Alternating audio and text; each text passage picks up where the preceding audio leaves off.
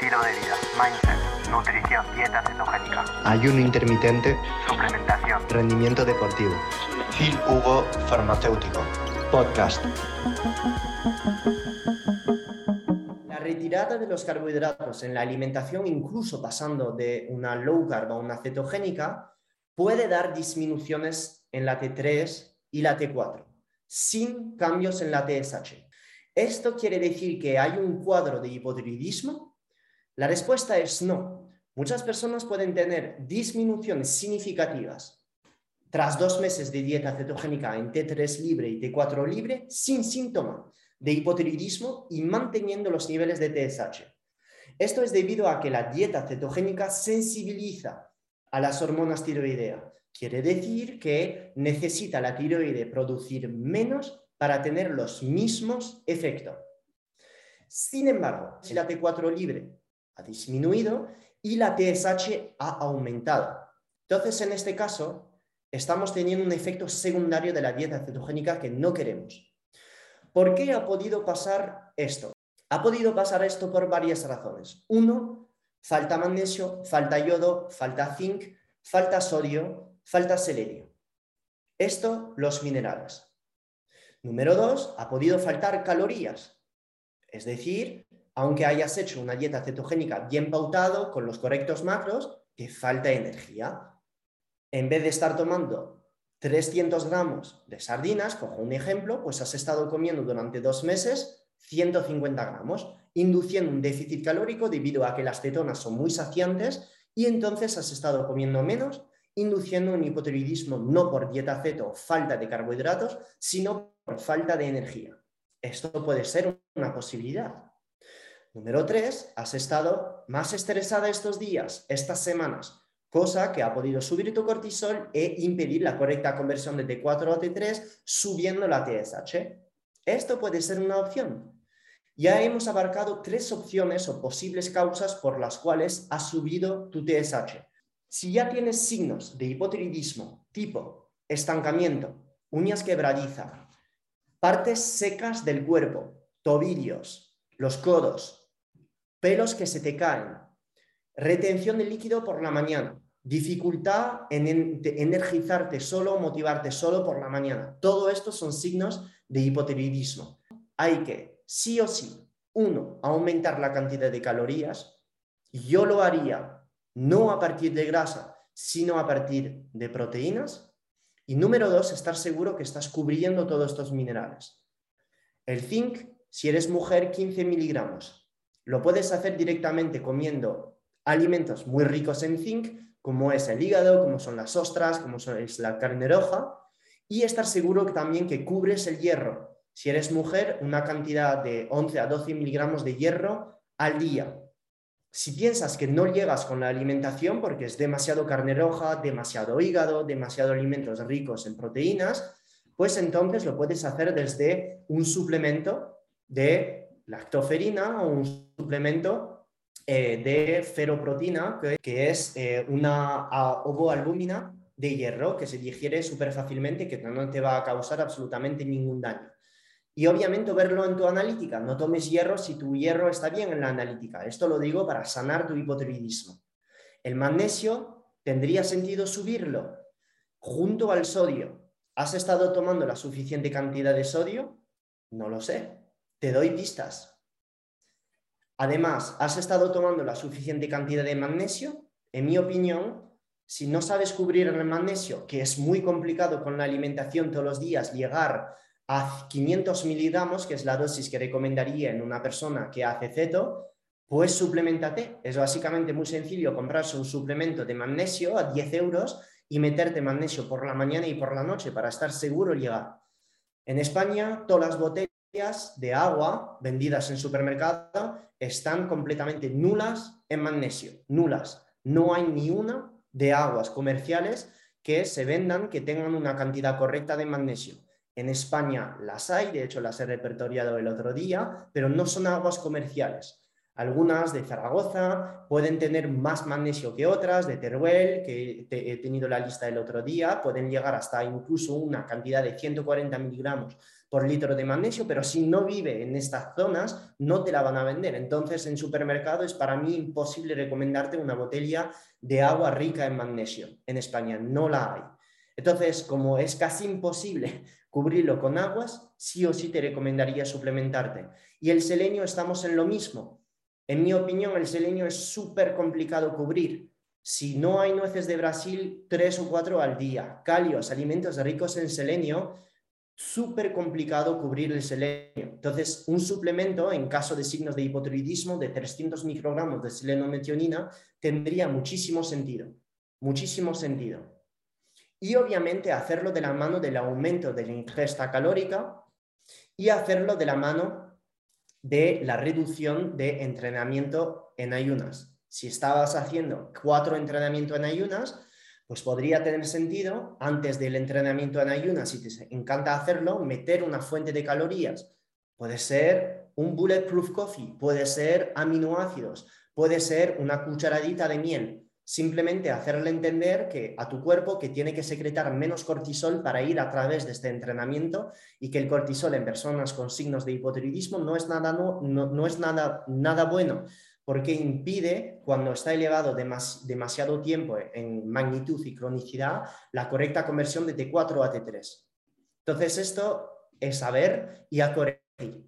Es normal que personas que empiezan dieta ceto pierdan peso, se sienta genial al principio, pero después se instale el hipotiroidismo. Si no funciona todo lo que te acabo de comentar, tiene sentido disminuir la cantidad de grasa y sustituirla por la ingesta de carbohidratos post-entreno. Las cetonas las mantendrás altas siempre y cuando no estés ingiriendo estos carbohidratos de alto índice glucémico y no estés ingiriendo estos carbohidratos a primera hora del día. Si estos carbohidratos los usas en pequeña cantidad, estoy hablando de 200 gramos de piña, por ejemplo, 250 gramos de patata, por ejemplo, brócoli con 50 gramos de arroz, por ejemplo, dos, tres cucharadas de miel con la mitad de una naranja.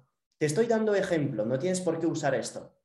Si todos estos cargos los pones siempre preentreno, que el resto del día no hay más de una comida o dos, sigues haciendo tu ayuno intermitente de 14 horas, sigues entrenando, vas a mantener la cetosis. Vas a mantener la cetosis. ¿Por qué? Porque tu cuerpo durante el día va a producir cetonas.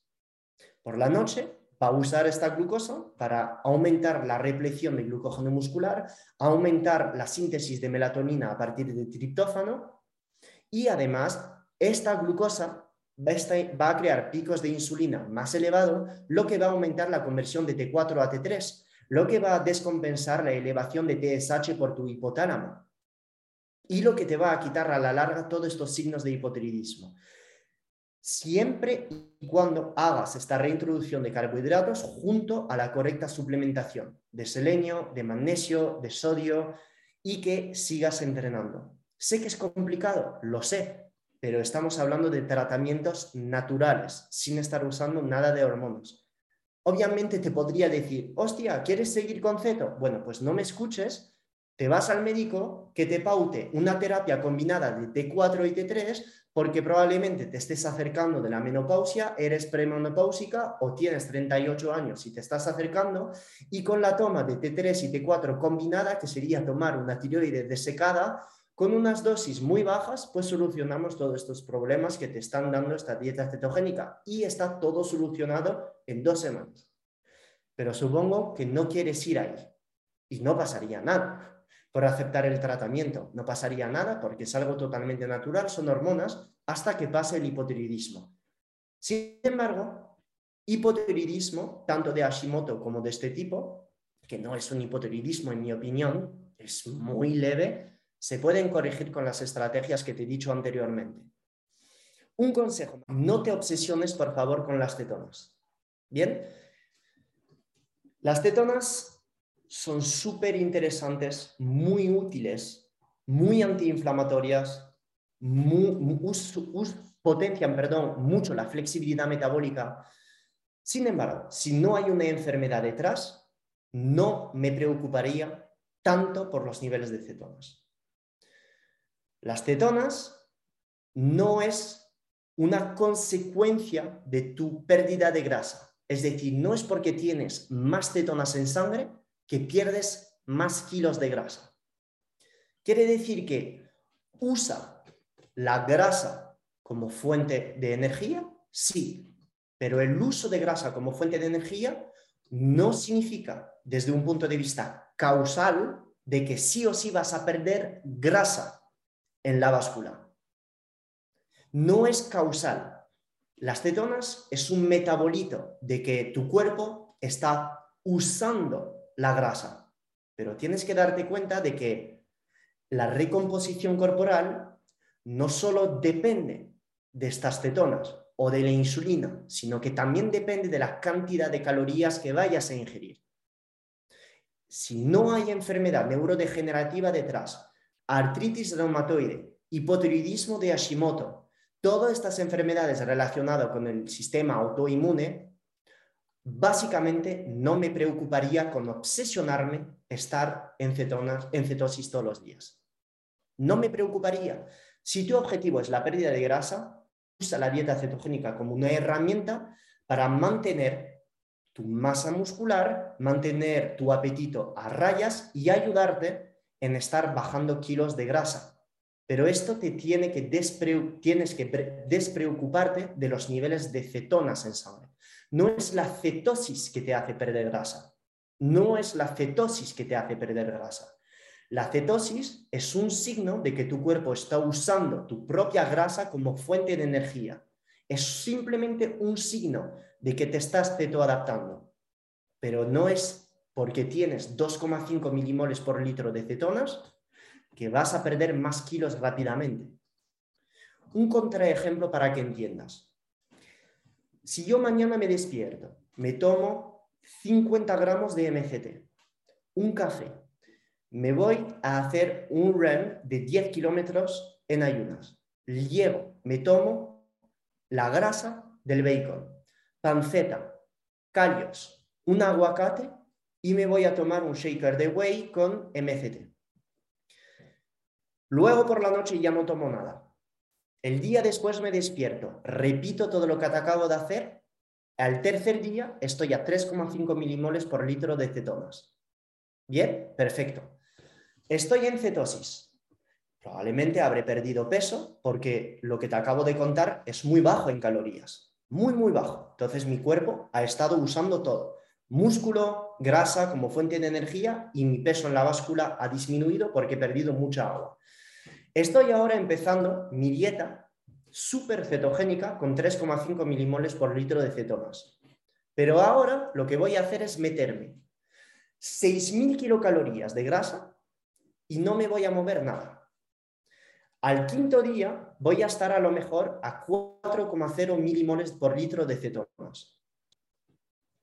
Si no me muevo durante el día, voy a mantener la cetosis, la voy a mantener perfectamente, pero ni de coña voy a perder grasa.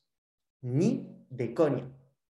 Ni de coña porque la pérdida de grasa no solo depende de la cantidad de cetonas que tienes en tu cuerpo, ni tampoco de tus niveles de insulina, o no solo de tus niveles de insulina, sino también de la termodinámica.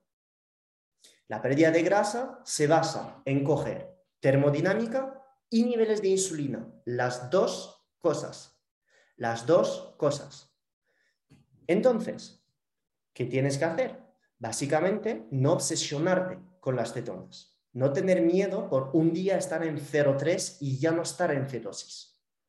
Porque si este día estás en 0,3, tras haber comido a lo mejor mucha proteína o haber dormido mal, me da igual. Si el día después te despiertas y estás pesando menos, y dos semanas después estás haciendo un DEXA y tienes menos grasa y la misma cantidad de músculo en la báscula. ¿Qué más te da haber estado de estos 15 días, cuatro días en cetosis y todo el resto a 0,3 si has perdido grasa y mantenido tu masa muscular. ¿Qué más te da? ¿Qué más te da? El objetivo de la dieta cetogénica, si no tienes una enfermedad neurodegenerativa, inflamatoria, es hacerte perder grasa y mantener la máxima cantidad de masa muscular. Entonces, ¿qué más te da no estar en cetosis? Focalízate en los resultados, no solo en el que. Cuando hay enfermedad, veo esencial mantener esta cetosis. Veo esencial, pero en este caso es mucho más sencillo, porque subo la cantidad de grasas, la persona puede producir más cetonas y ya está, tenemos el impacto antiinflamatorio neuroprotector de las cetonas. Pero si no lo hay, ¿para qué? Que sepas que ya bajando la cantidad de carbohidratos, bajará tus niveles de insulina. Esto ya es muy antiinflamatorio, muy antiinflamatorio. Yo, por ejemplo, nunca estoy en cetosis, casi nunca. A veces me las chequeo, después de un ayuno estoy en 0,5, pero muchas veces suelo estar en 0,3, 0,4. ¿Por qué? Pues probablemente porque mi cuerpo usa cetonas por un tubo durante el día y probablemente también porque tengo una ingesta de proteína muy alta y también probablemente porque cada siete días hago una carga de carbohidratos o cada tres días cuando entreno mucho meto más carbohidratos. Entonces, pues me puedo salir más de cetosis. ¿Me impacta esto en algo? La verdad es que no.